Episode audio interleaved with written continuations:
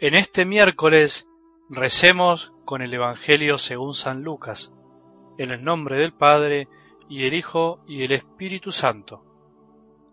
Un día Jesús estaba orando en cierto lugar, y cuando terminó, uno de sus discípulos le dijo, Señor, enséñanos a orar, así como Juan enseñó a sus discípulos.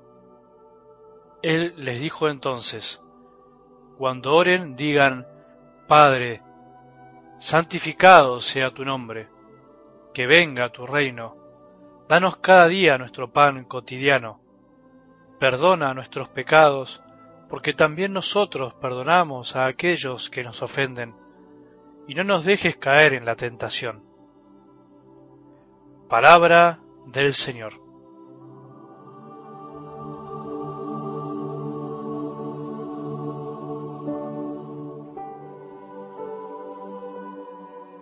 ¿Cómo hacer para aumentar nuestra fe?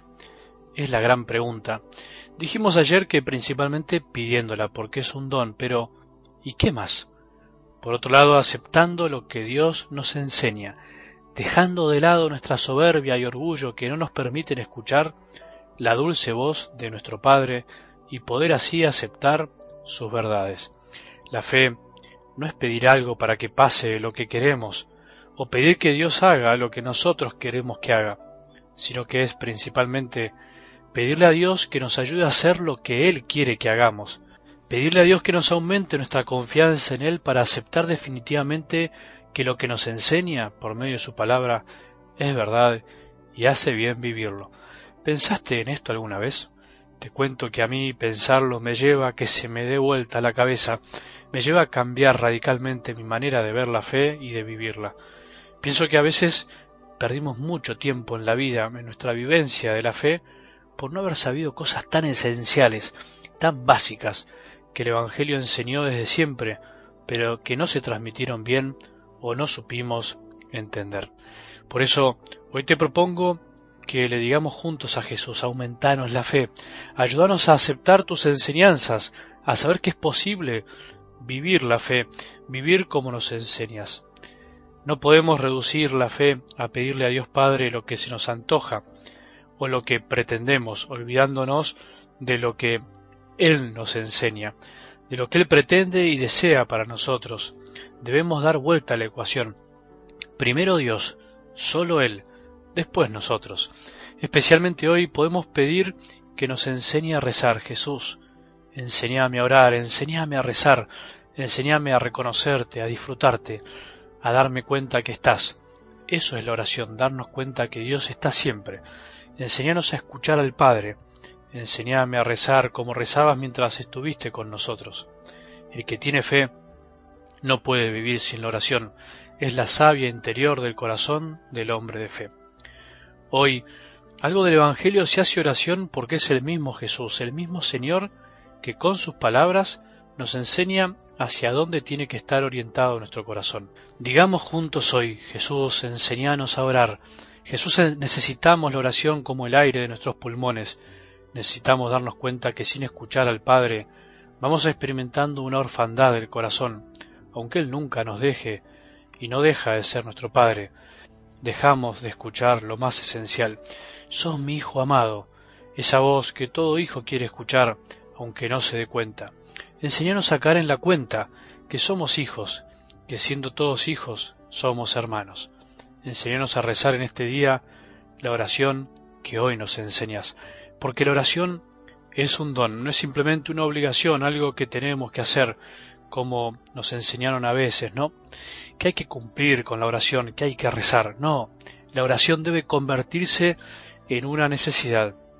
Señor, Regalanos el don de necesitar escucharte y hablarte, porque eso es rezar, eso es orar, escuchar y hablar, dialogar como un hijo habla con su padre y con Jesús, nuestro hermano, como un amigo le habla al otro, y en el Espíritu Santo que habita en nosotros y nos mueve desde adentro, enseñándonos a clamar, como decía San Pablo, Abba, es decir, papá, papito, eso significa papá. Hoy Tomémonos cinco o diez minutos, miremos al cielo, miremos algo de la creación de Dios, algo de lo que Dios hizo para nosotros. Recitemos el Padre nuestro como nunca antes lo hayamos hecho.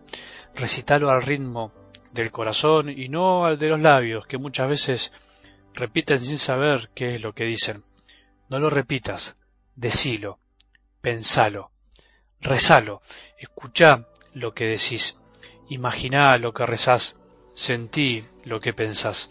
Y terminemos agradeciendo la simplicidad y la sencillez de esta oración, la oración más completa, más plena, más necesaria de todo cristiano, de todo hijo de Dios. Gracias Jesús por enseñarnos a orar. Gracias por dejarnos el Padre nuestro. Gracias por permitirnos llamar a Dios como Padre, como tu Padre, como nuestro Padre. Gracias por hacernos hijos. Gracias por dejarnos compartir el ser hijos. Hoy, al rezar el Padre nuestro, no dejes de mirar también a los demás como hermanos. No dejes de pedir por todos los hijos de nuestro Padre, especialmente por los que menos sienten su presencia. No dejes de perdonar a los que te ofendieron. No dejes de hacer su voluntad. No te dejes vencer por el pecado. No te dejes vencer por la tentación, por la prueba, por el mal. No dejes de alimentarte de lo mejor. No dejes de elegir lo mejor, aquello que nadie te puede quitar.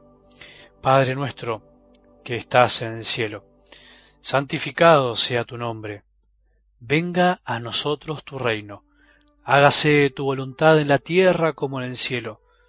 Danos hoy nuestro pan de cada día.